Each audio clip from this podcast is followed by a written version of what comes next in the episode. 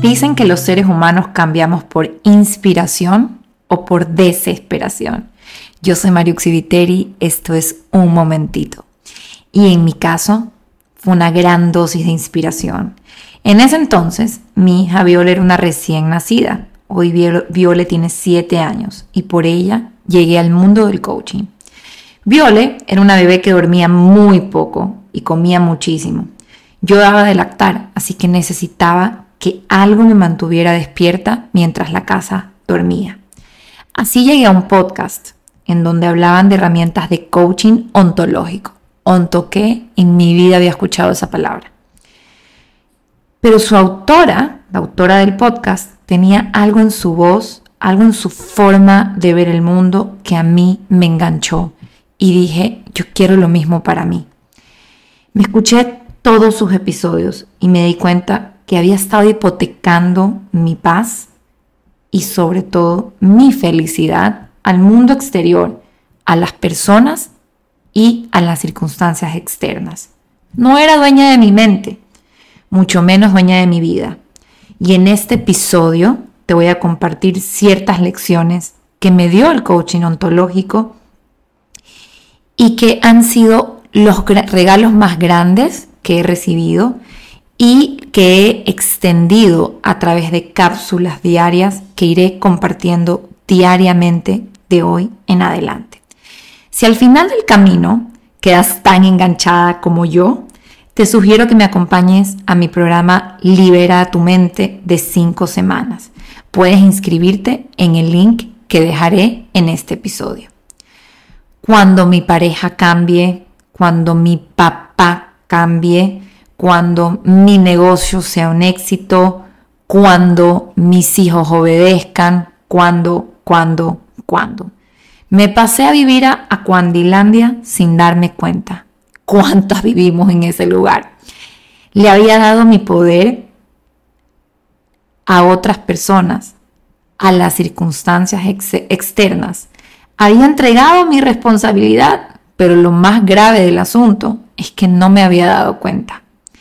Y si analizamos un poco, en realidad desde chiquitos se nos enseña a echarle la culpa a otros.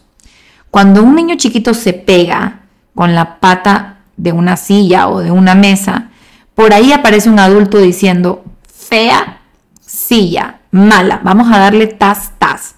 Desde pequeños nos enseñan a culpar a otros de nuestros resultados, en vez de enseñarnos a mirar por dónde caminamos y sacar aprendizajes del golpe. Primera lección poderosísima. No hay nadie a quien culpar. La voy a repetir porque cuesta comprenderla. No hay nadie a quien culpar. Y hoy que miro hacia atrás, digo, qué pereza. De verdad Qué pereza estar esperando que los otros cambien para ser feliz. Qué pereza esperar que te pidan perdón para finalmente sentirte en paz. Qué pereza que te feliciten para sentirte orgullosa. Qué pereza esperar aprobación de los demás para sentirte cómoda en tu propia piel. Qué pereza esperar que alguien te invite a salir para finalmente ir al restaurante que tienes tiempo queriendo ir y ponerte la ropa que tienes colgada hace meses. De verdad, qué pereza. Hay una revolución en ti cuando liberas a los demás de la responsabilidad de hacerte feliz y de concederte paz. Y empiezas a concedértela tú misma. Hay una liberación inexplicable, porque de verdad es un sentimiento inexplicable, cuando te das cuenta que la única responsable de darte todo eso eres tú y nadie más. Segunda lección, la única responsable eres tú. Y aunque te cueste verlo, aunque quieras hacer pataleta, porque yo entiendo, al inicio también me costó verlo y quise hacer pataleta, la única responsable de estar en el lugar en donde estás eres tú. Ojo, cualquiera que sea este lugar. No son nuestros padres, no es nuestro entorno, no es nuestra infancia, no es el gobierno, no es tu país, no es tu entorno, no son tus circunstancias, no. Entender que somos los únicos responsables de nuestras vidas al principio cuesta, pero créeme que una vez que te vas acostumbrando es lo más liberador que te puedes conceder. No tienes que esperar que nadie cambie o que la situación cambie, ni tu pareja, ni tu papá, ni tus familiares, ni tu jefe, ni nadie. Ya no hay que esperar más. Es tu accionar lo que hará que las piezas se muevan. Y esto te genera a ti un poder importantísimo y gigante en tu vida. Te vuelven a conceder el poder, como yo le digo. Ahora, hay algo muy importante aquí. Hay una gran diferencia entre la palabra culpa y la palabra responsabilidad. Y fíjate que yo siempre te he dicho que eres la responsable. La culpa es una palabra que no me gusta usar. Empezando porque la culpa vive en el pasado, ya fue. No existe, ya está, se fue. La responsabilidad vive en el presente, está aquí. Cuando en coaching usamos la palabra responsabilidad, el significado que le damos es habilidad para responder. Seguramente me lo has escuchado y a mí esto me movió todas las piezas. Responsabilidad, habilidad para responder. ¿Cómo voy a responder ante la actitud de mis padres? ¿Cómo voy a responder ante lo que sucedió en mi infancia? ¿Cómo voy a responder ante el gobierno actual? ¿Cómo voy a responder ante las circunstancias externas? ¿Cómo voy a responder ante lo que me dice una persona en la tienda? ¿Cómo voy a responder ante el carro que se me cruzó en la calle? ¿Cómo va a ser mi habilidad de responder? Y esa es mi responsabilidad, es mía, de nadie más. Y esto te concede un poder gigante en tu vida. Y esas madrugadas con Viole empecé a despertar. Qué suerte, porque de verdad necesitaba estar despierta.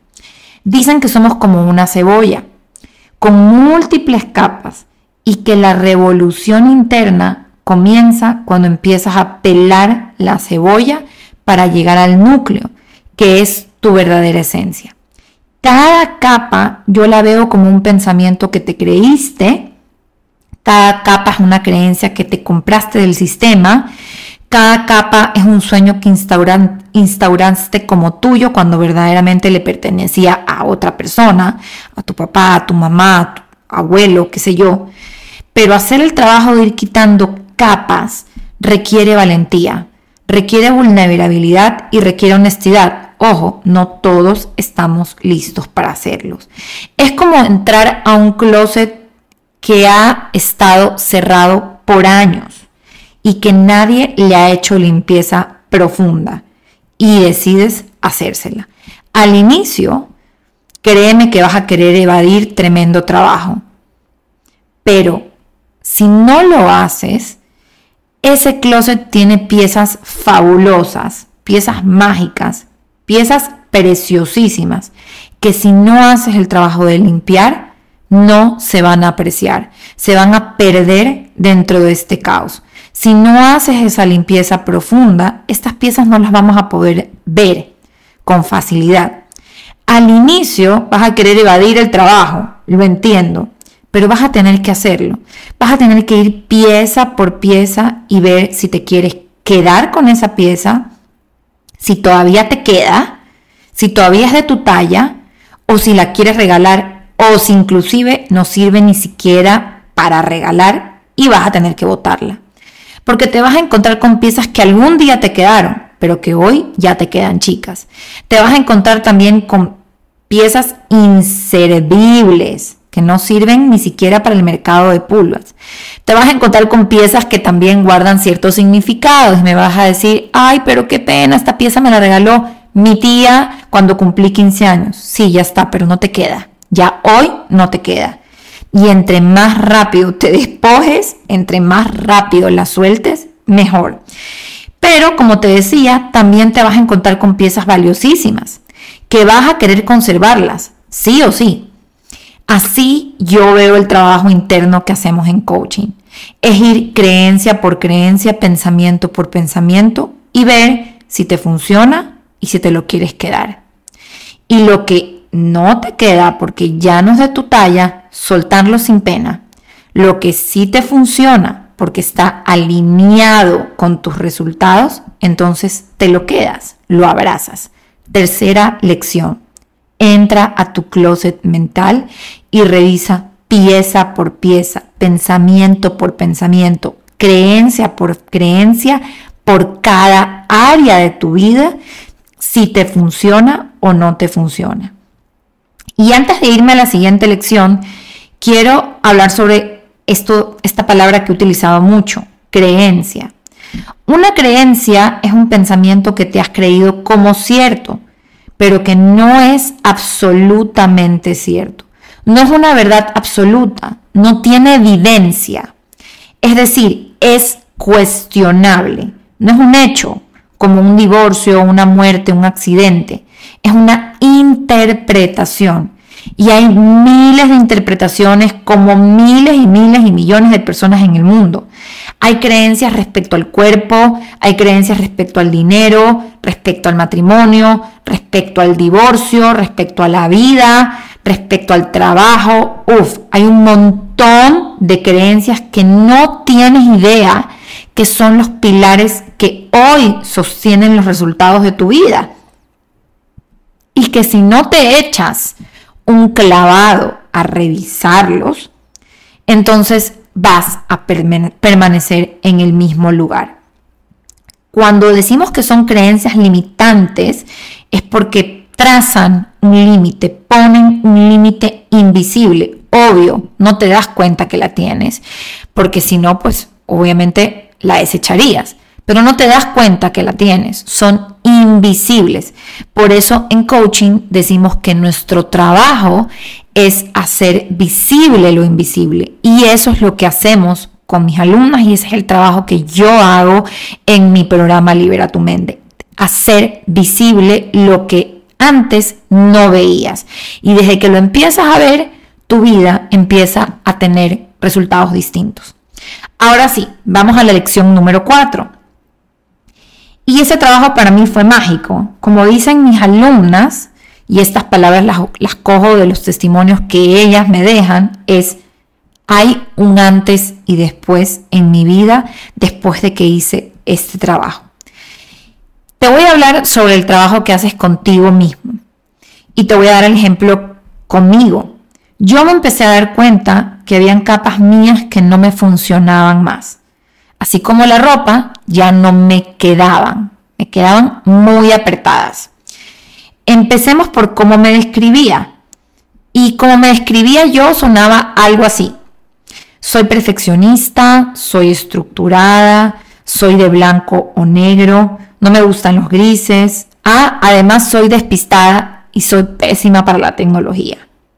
Y así me fui describiendo por años de años hasta que se volvió mi identidad, se volvió mi tatuaje invisible. Hasta que llegaron las herramientas de coaching y me di cuenta que en realidad yo no era nada de eso. El día que yo nací, no es que le entregaron a mi mamá una bebé perfeccionista, no es que le entregaron a mi mamá una bebé con la etiqueta de despistada. Aquí está la bebé despistada. No, nada de eso. A mi mamá le entregaron una bebé, un ser humano con un potencial ilimitado. Pero en el camino, esta bebé fue agarrando, ¿verdad? Creencias sobre sí misma y un autoconcepto de sí misma que le funcionaba para ese papel que estaba desarrollando en aquel momento pero sin darme cuenta, muchas de esas cosas, más que ayudarme, me limitaban. Y empecé a agarrar creencias sobre mí misma como ser perfeccionista que en su momento funcionaron. Y ojo, esto es muy loco, pero una creencia limitante tiene un beneficio oculto. Si no, no la estuvieras agarrando, créeme. Te mantiene en tu identidad creada, te mantiene en tu zona segura, te mantiene en tu personaje. y los seres humanos queremos aferrarnos a toda costa a ese personaje.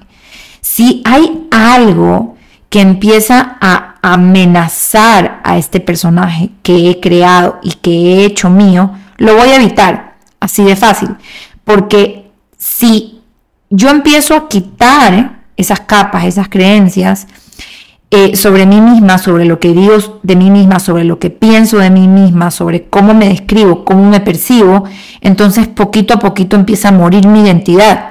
Y créeme, nadie quiere morir, porque da terror. Entonces decides quedarte ahí por los siglos de los siglos de los siglos, aunque esa identidad implique no cumplir con tus sueños más grandes. Qué loco esto, pero esto es la realidad. En mi caso, yo me había creado una identidad atada al perfeccionismo, como te conté, a la estructura, a la exigencia, a la excelencia.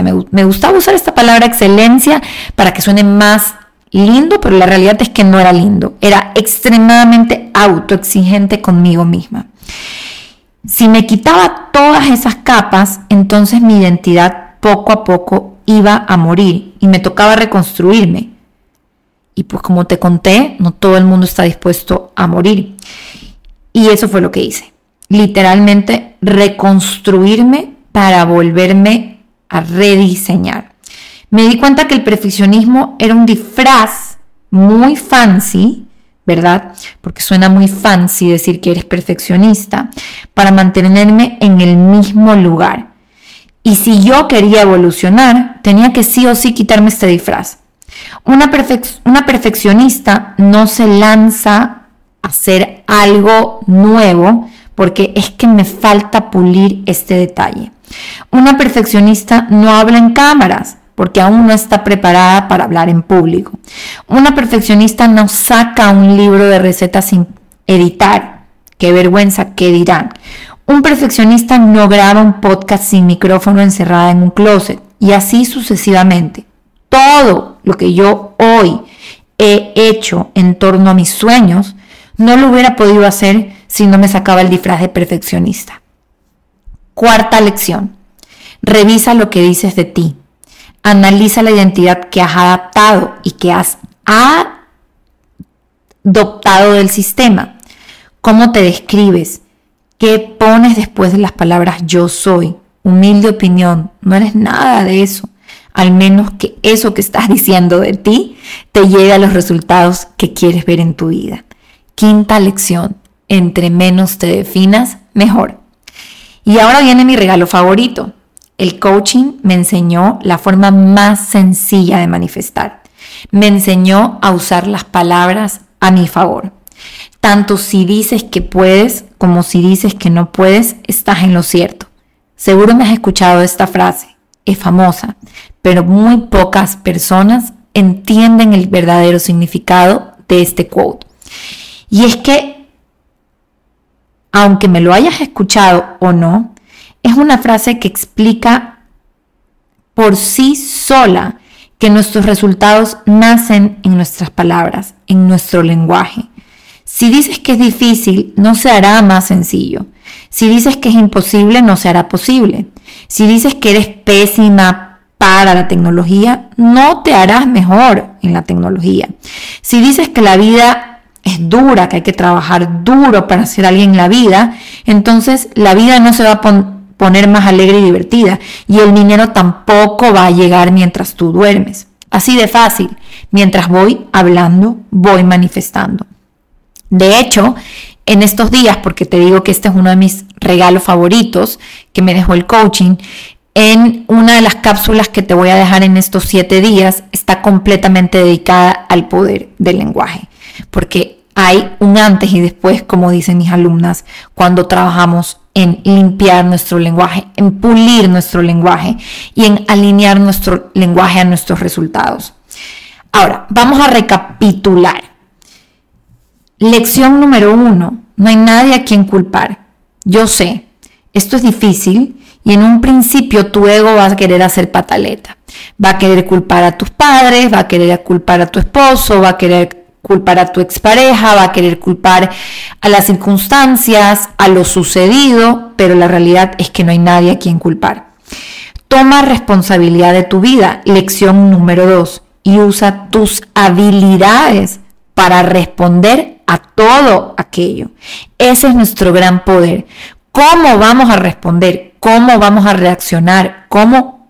¿Cuál va a ser nuestra habilidad para responder ante los otros y ante las circunstancias externas en donde no tenemos control?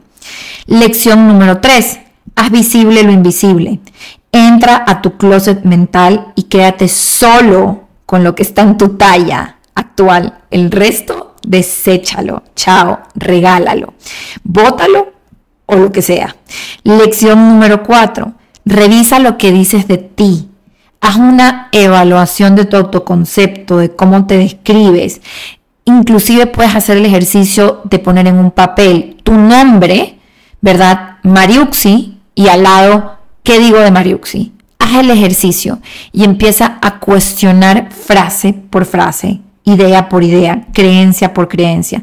Si hay algo de lo que estás poniendo ahí que ya no resuena con lo que, con lo que quieres ser, con los resultados a los que quieres llegar, entonces, buena noticia, reedítalo Nada está grabado en papel. Tú no naciste siendo despistado, tú no naciste siendo ansiosa, tú no naciste siendo control freak, tú no naciste siendo perfeccionista, tú no naciste siendo... Em, em, a veces me dicen esta palabra como obsesionada con el orden. Nada de eso tú naciste con, cuando, cuando te lo entregaron a tu mamá. Nada. Tú te lo fuiste poniendo en el camino. Y si hoy algo de eso te está quitando la paz o te está alejando de los resultados que quieres llegar, entonces bingo, encontraste por dónde vas a empezar a editar. Reconstrúyete, que no te dé miedo. Lección número 6. Usa el lenguaje a tu favor. Las palabras tienen un poder gigante. Y no solo eso, sino que es un poder que vive en ti, no tienes que ir a buscarlo a ningún lado, está en ti, eso es lo que a mí más, como dicen los españoles, me hace flipar del poder de las palabras. No tienes que arrancar fotos de revistas, no tienes que hacer vision boards, no tienes que poner post-its, no tienes que poner eh, afirmaciones en un computador. Ojo, no estoy nada en contra de eso, todo eso yo también lo hago, eh, pero si no empiezas por tus palabras, nada de lo otro va a servir. Empieza por lo que tienes en ti, en tu interior, que son tus palabras, tu lenguaje, lo que dices con tus palabras, porque ahí tienes una herramienta manifestadora increíble que no has estado usando. Es tu varita mágica que has tenido guardada en un cajón sin usarla. Y llegó el fin de este episodio y si te quedaste hasta aquí, Continúa escuchando las cápsulas que iré compartiendo durante siete días. Cada día iré compartiendo un aprendizaje inspirado en mi certificación de life coaching en coaching ontológico, ¿verdad? Cada día iré compartiendo algo que ha hecho un efecto wow en mi vida. Y si quieres hacer el trabajo conmigo de la mano, de ir pelando capa por capa esa cebolla, regístrate en la lista de espera de mi programa de cinco semanas Libera tu mente, en donde iremos transformando pensamientos, editando creencias y rediseñando la vida que queremos. Porque sí, todos tenemos la responsabilidad de diseñar nuestra vida. No le dejes ese diseño a otras personas. Esto fue todo por hoy. Gracias por acompañarme en un momentito. Yo soy Mario Viteri. Recuerda calificar este episodio y recomendarlo con personas que resuenen con lo que estás buscando. Te mando un abrazo y nos vemos en estos siete días de cómo me convertí en dueña de mi mente. Un abrazo fuerte.